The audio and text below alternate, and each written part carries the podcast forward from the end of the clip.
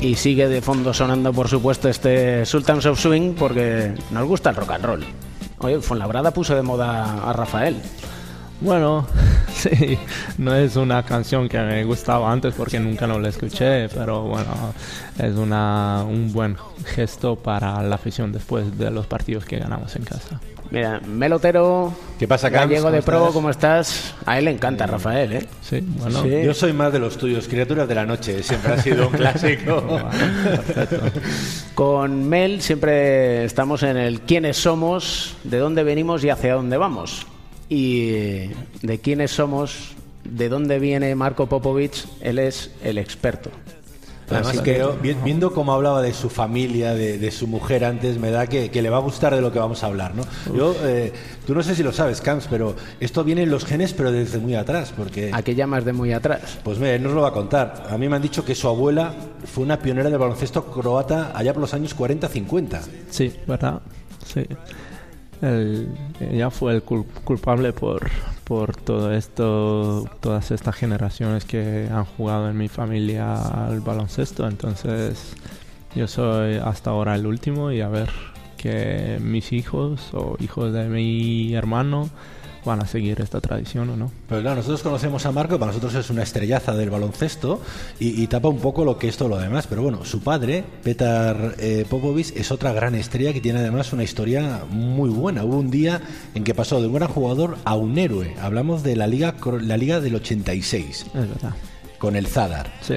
Yo creo que tú tenías cuatro años, he leído. Sí. Estabas en la grada viendo ese partido. No. ¿No? No, no. Eso, no, eso me lo han contado mal. Tenía, entonces. tenía fiebre en la casa junto con mis hermanos y no podría ver el partido. Y de verdad yo no me recuerdo tan bien de este partido. ese partido. No. Eso es una. En la final jugaban contra la Cibona de Petrovic. Sí. Venía de ganar dos Copas de Europa. Además había un pique porque en las jornadas anteriores eh, Petrovic se había batido el récord de anotación jugando contra Olimpija que jugaba contra con Juniors y había anotado 112 puntos. Sí. Y me cuentan que en el Zadar deciden batir ese récord de Petrovic. Es más, lo primero se lo ofrecen a tu padre. Es verdad, pero él no la aceptaba, no quería batir un récord contra un equipo mm, malo de momento. Fue Apoel, pienso, de Chipre. Y bueno, lo han elegido a Mladen Babic, que es otro jugador eh, de talento de momento ahí en Sadar.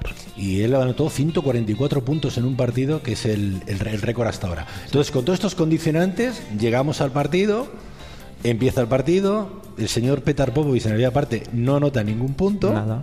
La historia va así. Empiezas, eh, él empezó en quinteto, no mete nada y lo saca fuera después de 7-8 minutos entrenador y lo pone de- en cuarto minuto de segunda mitad y antes de entrar dentro le pregunta qué has ganado en tu vida. Él dice nada. ¿Y qué vas a contar a tus niños? Y él entra y hasta el final, con dos prórrogas, ¿verdad? Mete 36 puntos. Y mete la canasta decisiva, además. Sí, sí, verdad. Y ganan, ganan a Sibona eh, en partido decisivo y Sibona no ha, no ha perdido en casa más de mil ciento y pico días. Aquel año habían hecho 21 victorias, una derrota. Sí. Al final el partido lo ganan 111 a 110 con una canasta de ¿Verdad? tu padre. Sí, sí. ¿Qué- ¿Cómo recuerdas a que tú estabas en casa con fiebre, nos has contado? ¿Cómo recuerdas la llegada de tu padre a casa aquel día? Sí, la sí, verdad acuerdas. me recuerdo muy muy poco, pero las historias que van son las leyendas ya ahí en Sadar que se paró, todo el mundo se paró de trabajar tres, cuatro días ahí celebrando todo y como nosotros hemos tenido un bar ahí, mi padre tenía un bar. Time Out se llama. Sí, Time Out se llamaba y entraba dentro y le he dicho que se bebe todo sin pagar hasta el final que queda dentro y se quedado mm, sin, sin, sin bebida dentro de mediodía, algo así. bueno, fue tan fácil necesitaban traer más y más y bueno, fue así tres, cuatro días. Y esto que podía ser el comienzo de una gran enemistad, fue el comienzo de una gran amistad eh, con Petrovic, ¿no? Me cuentan que con 10 años fuiste un día a ver a tu padre y metiste un triple de, de no sé dónde. Sí, eso fue eh, en Porech. Eh, la selección croata se preparaba para Juegos Olímpicos y también Sadar. Y yo estuve con mi padre ahí y miraba los entrenamientos de Sadar de la selección. Y justo entre los eh, entrenamientos de ellos tiraba desde media media cancha y lo, metí y Drazen venía a mí y me preguntaba cuántos años tienes. Yo le digo nueve. me dice, pero ¿cómo puedes tirar desde media cancha? Yo le digo, bueno, estoy tirando todos los días. Y bueno, y hay otra historia que es eh, muy buena. Es mi primera salida en, en los eh, periódicos. En el Hotel Diamond, viste el partido, creo, Sí, hemos visto, me llamaba Drazen para ver el partido junto con él, eh, los Chicago Bulls contra el Portland, eh, contra su ex equipo.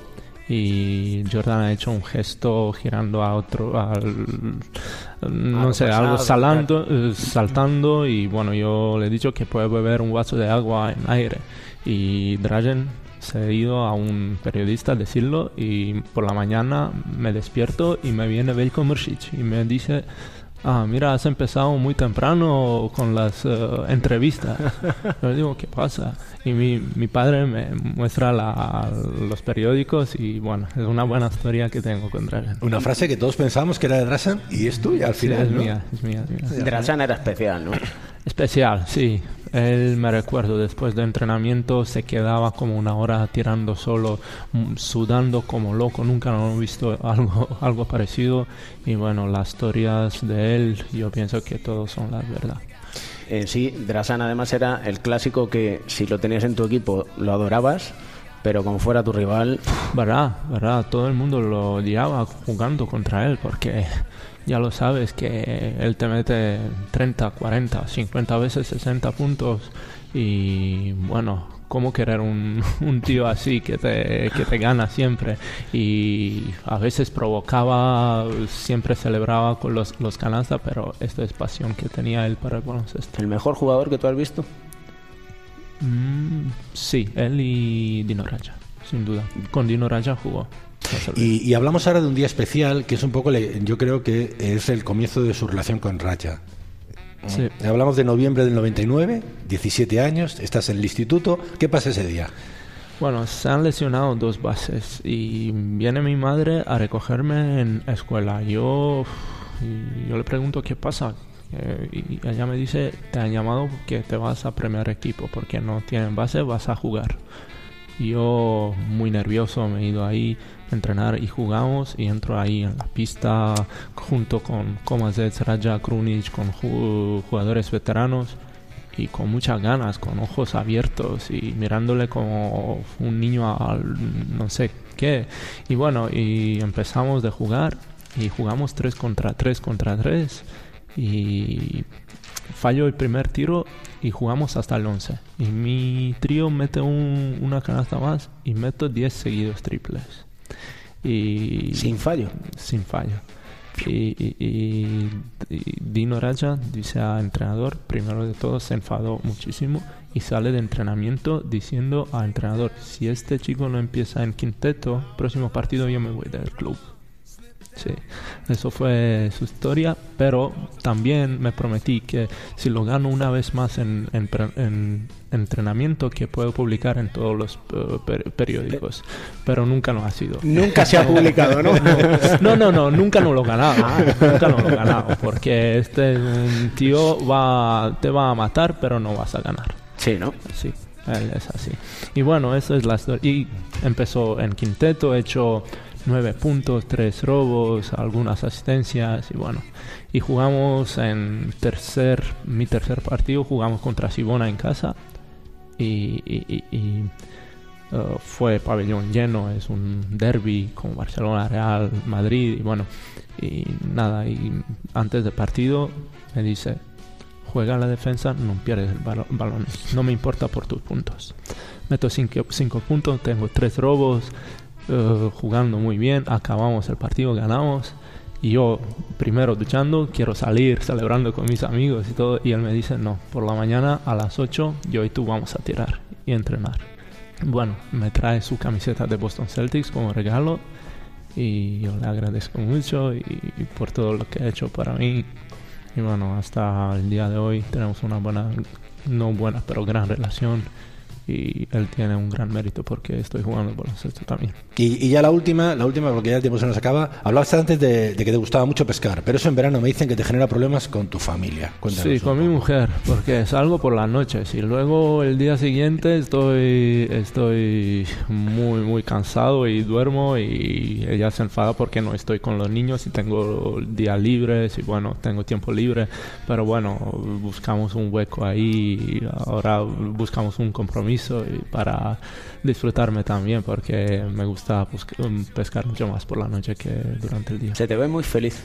Sí, estoy muy feliz porque estoy haciendo cosas, eh, tengo un trabajo que me gusta desde principio de mi vida casi. Eh, tengo una familia, mis padres, mis hermanos, todos están bien de salud. Eso es la primera cosa que puedes pedir en tu vida. Igualmente con mis niños, que es lo más importante, y mi mujer. Eh, estamos todos juntos en todo esto, ellos me apoyan mucho y solo única cosa que me faltan son ellos aquí en España. Pero bueno, hay que vivir todo en la vida y hay que aprovechar todo el momento de tu vida. Y también. todo fortalece, y todo ayuda, y todo sirve para mejorar. Para, Así que lo que nos ha servido para mejorar a nosotros en cuatro cuartos es tenerte a ti. Es un lujazo, estaríamos hablando partidos y partidos y partidos. Sí. Eh, miedos no, ¿eh? Inquietudes. ¿Vale? Bueno, bueno. Cambiamos el término, ¿te Vale, parece? mm, parece ¿Eh? bien, sí. Y terminamos, si hemos eh, terminado el primer cuarto con Sultans of Swing de Dire Straits, te dejamos el mundo del rock a ti. Sí, hay, bueno, tengo, tengo cuatro canciones favoritos, pero te, te cuento las... eh, Di las cuatro porque van a sonar. Sí, Sí. Vale, entonces Dire Straits Sultans of Swing fue la primera, Eagles de Sí. Hotel California, Perfecto. de Oasis Wonderwall y Led Zeppelin Stairway to Heaven. Stairway to Heaven. Sí. Elige cuál quieres tú. A mí Las cuatro igual. van a sonar. Vale. Van a sonar las cuatro, ahora cuál quieres. Un Stairway to Heaven. Vale, pero es la larga. Sí. Bueno, vamos con Eagles. Vamos, con, Eagles. el Hotel California California. entonces. Un poco de relax después de la familia. ¿eh? ¿Sabes la historia del Stairway to Heaven, no?